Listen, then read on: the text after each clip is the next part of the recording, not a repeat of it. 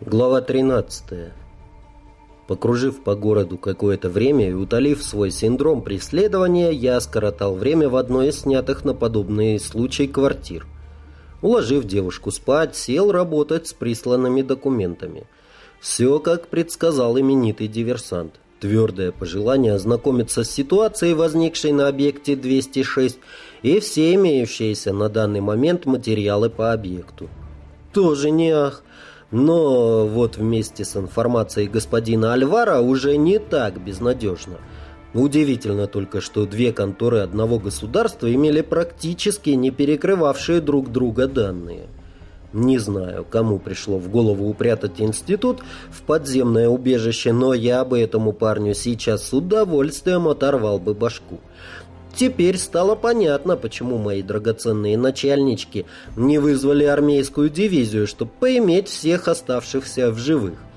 После распада Союза там уже другое и не во всем дружественное государство. Не будешь же сознаваться в том, что в горах шесть лет в тайне функционировал почти военный объект. Скандал многим бы мог стоить очень, очень дорого во всех отношениях. А мне предлагалось всего-то пара пустяков. Залезть в это осиное гнездо, вынести блоки памяти из центрального компьютера и заглушить реактор. Эвакуаторы, группа поддержки из нимфеток и прочие радости жизни только после достижения результата. Естественно, в случае провала меня никто не знает, и о таком человеке наше государство слышит впервые – я провозился с бумажками почти до утра, а потом повез Светлану в аэропорт. Там меня уже ждали Петины ребята и отец девушки. Я только успел обняться с парнями и переброситься с ними парой внешне ничего не значащих фраз, как ко мне подошел мой работодатель. Разговор с президентом банка был коротким. Я представил ему Петра и объяснил, что почем. В том смысле, что охрана банкира сейчас нуждается в длительном и неоплачиваемом отпуске.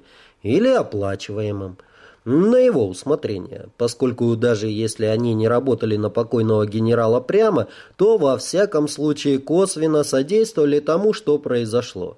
Это, кстати, подтверждает наличие подслушивающих устройств в его кабинете – и таких парней, как офицеры диверсионного отряда флотской разведки «Вектор», ему самому не найти нипочем. Так что шанс на спокойную жизнь у него есть. А вот воспользуется он им или нет, это уже его проблемы.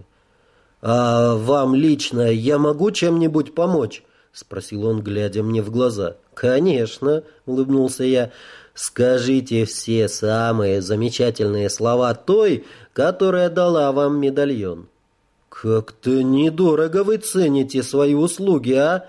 «Вспомните, во что вам обошелся этот кусочек металла», — спокойно возразил я и откланялся, махнув на прощание Петьке с ребятами.